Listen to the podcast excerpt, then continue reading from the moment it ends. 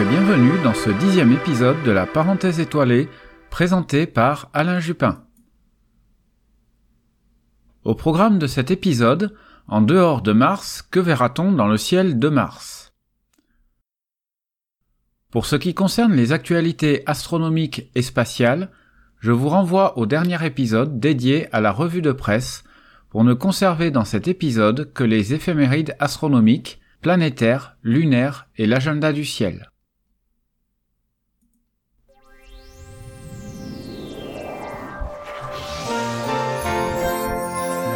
Des planètes. Passons directement à des considérations plus astronomiques et quelles seront les planètes visibles dans le ciel au cours de ce mois de mars. Commençons par Mercure. Après son élongation maximale le 30 janvier dernier, elle sera le 17 mars en conjonction avec notre étoile le Soleil. Elle sera donc inobservable une grande partie du mois. Vous pouvez observer son retour dans le ciel du soir le 27 mars, alors qu'elle sera en conjonction avec Jupiter, ce qui facilitera grandement son repérage. Sous les tropiques, les conditions d'observation sont meilleures, vous pourrez ainsi l'observer une dernière fois en présence de Saturne le 2 mars, avant de revenir pour une belle période d'observation dans le ciel du soir.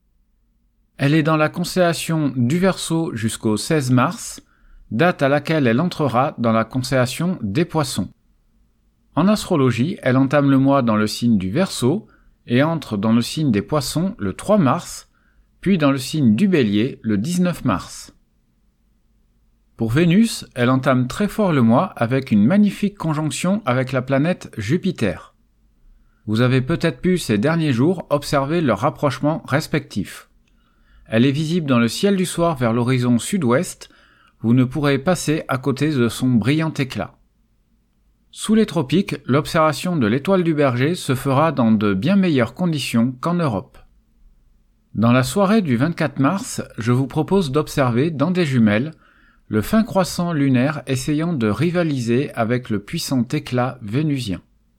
Elle entame le mois dans la constellation des poissons et entre dans la constellation du bélier le 16 mars. Chez les astrologues, elle débute le mois dans le signe du bélier, puis rejoint le signe du taureau le 17 mars. Pour la célèbre planète rouge, Mars, même si elle est encore bien placée dans le ciel, son éclat et sa taille apparente diminuent grandement à tel point que sa belle période d'observation se termine. Il faudra donc profiter de ces prochaines semaines pour l'observer.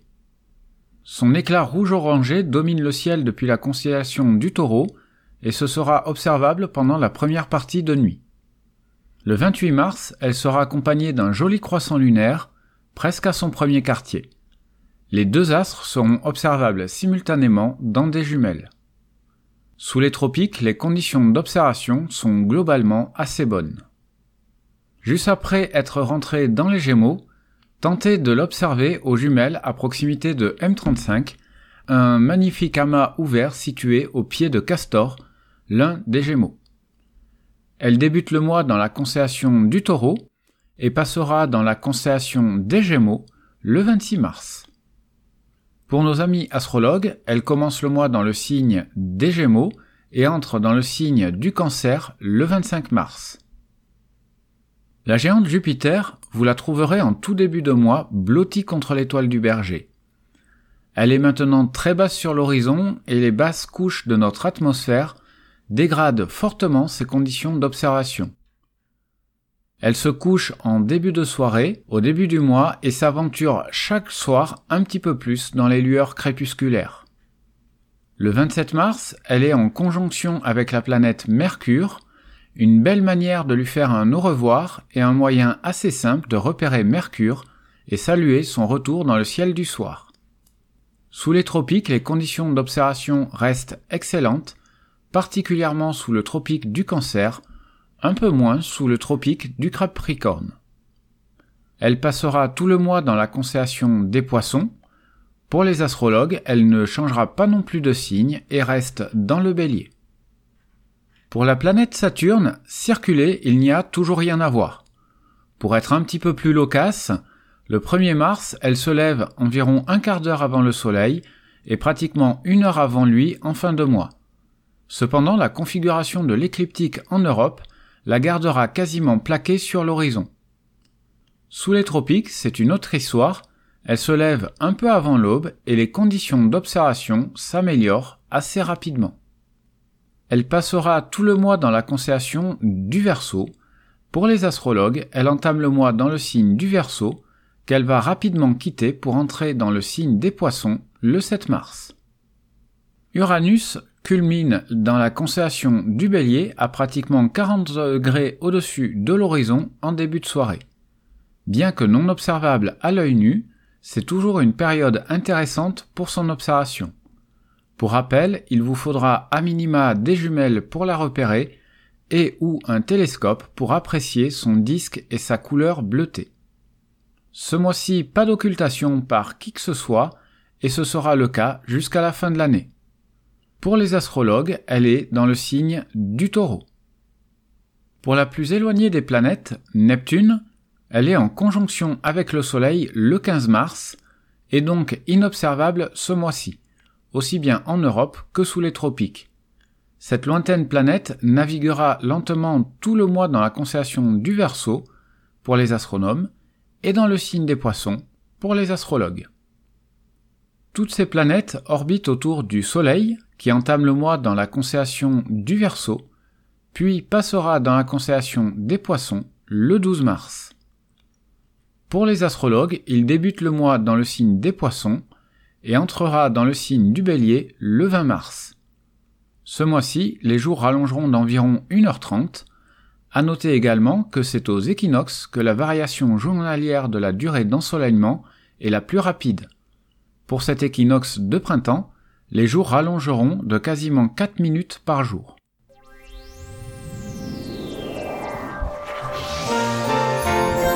Les éphémérides lunaires. Le mois débutera avec une lune gibbeuse croissante. La pleine lune se produira le mardi 7 mars à 12h40 universelle. Elle est nommée pleine lune de l'eau, mais comme tous les surnoms donnés aux pleines lunes, il y a des variations en fonction de la région ou de la culture. Ainsi, on l'appelle aussi la pleine lune des vers, en référence aux vers qui commencent à réapparaître, ou pleine lune de la Sève pour des raisons similaires. Le mercredi 15 à 2h08, nous serons au dernier quartier, avant de terminer cette lunaison le mardi 21 mars à 17h23. Toute cette avant-dernière semaine de mars sera donc la période idéale d'observation du ciel profond. Enfin, le mercredi 29 mars à 3h32, ce sera le premier quartier. Pour être un petit peu plus complet que les mois précédents, notons que la Lune sera ascendante sur son orbite, c'est-à-dire chaque jour elle sera un peu plus haute dans le ciel jusqu'au 4 mars. Ensuite elle descendra sur son orbite, et ce sera donc la Lune descendante, et donc chaque jour de plus en plus basse sur l'horizon, et ce jusqu'au 18 mars.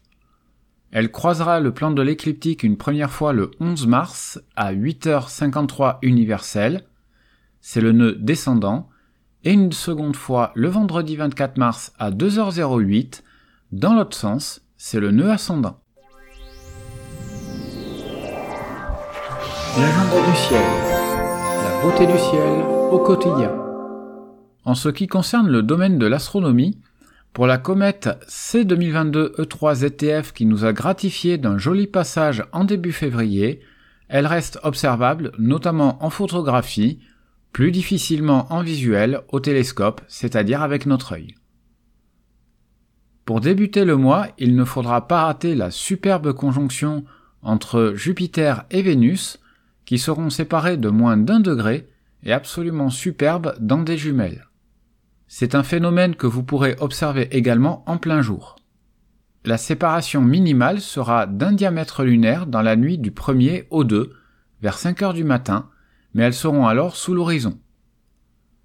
Le 9 mars, à la fin du crépuscule, pour les observateurs disposant d'un bon ciel peu pollué par les lumières citadines, vous pourrez tenter d'observer et surtout de photographier la lumière zodiacale. Deux jours plus tard, et pendant quelques jours, vous pourrez faire de même à la fin du crépuscule astronomique avec le Guéguinchin à l'horizon est-sud-est entre les constellations du Lion et de la Vierge.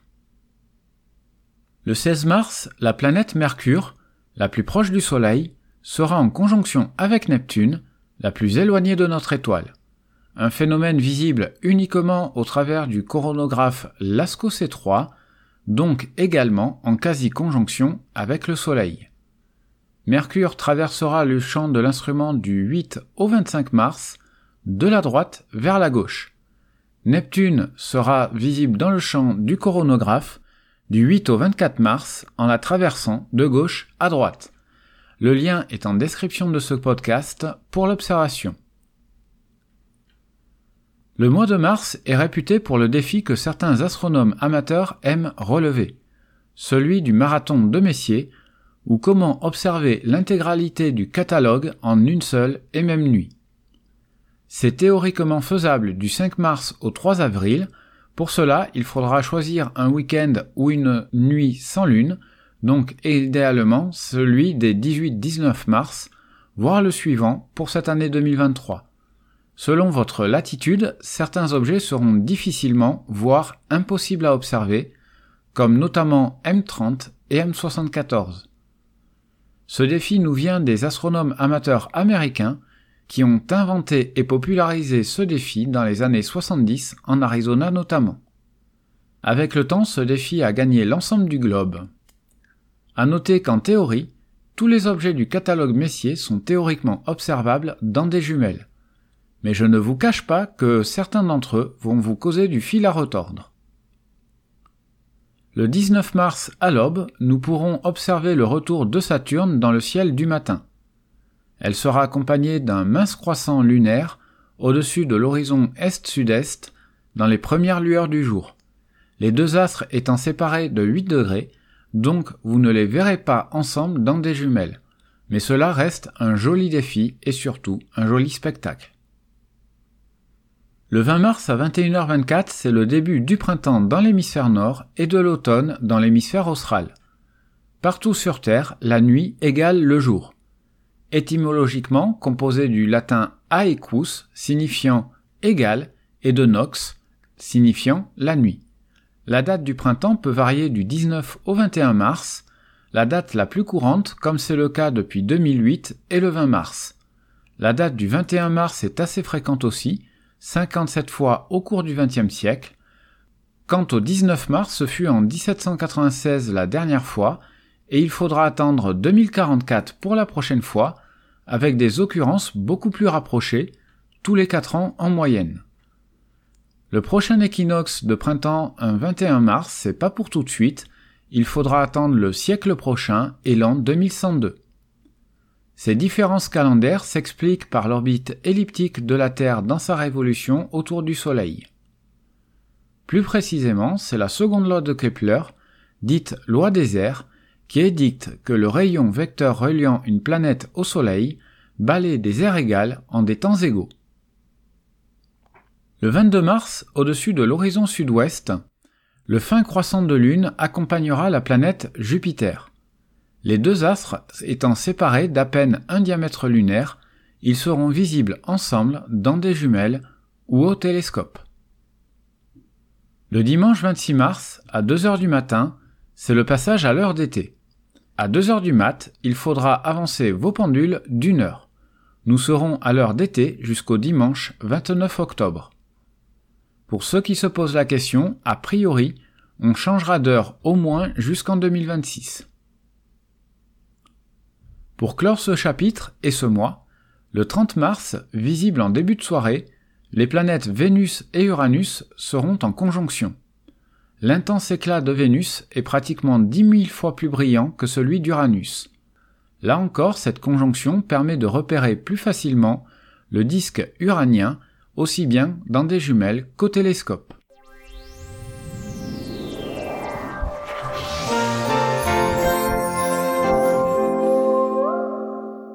Pour conclure cet épisode, comme toujours, n'hésitez pas à me faire vos remarques et commentaires, indispensables pour améliorer ce podcast.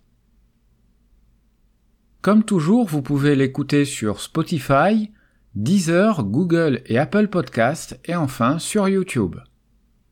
en vous rendant sur mon site internet www.la-parenthèse-étoilé.fr, vous trouverez l'article complet avec notamment les différents liens et quelques informations supplémentaires. Quelle que soit la plateforme, pour ne pas rater le prochain épisode, n'oubliez pas de vous abonner. Je vous donne rendez-vous dans le courant du mois, le temps de finaliser un nouvel épisode dédié à la visibilité des objets célestes et à leur magnitude. J'aurais dû l'enregistrer et le diffuser en février, mais plusieurs télescopages d'agenda et impondérables m'ont obligé à différer sa sortie. Je vous dis donc à très bientôt et surtout pendant ce temps-là, n'hésitez pas à lever les yeux vers le ciel.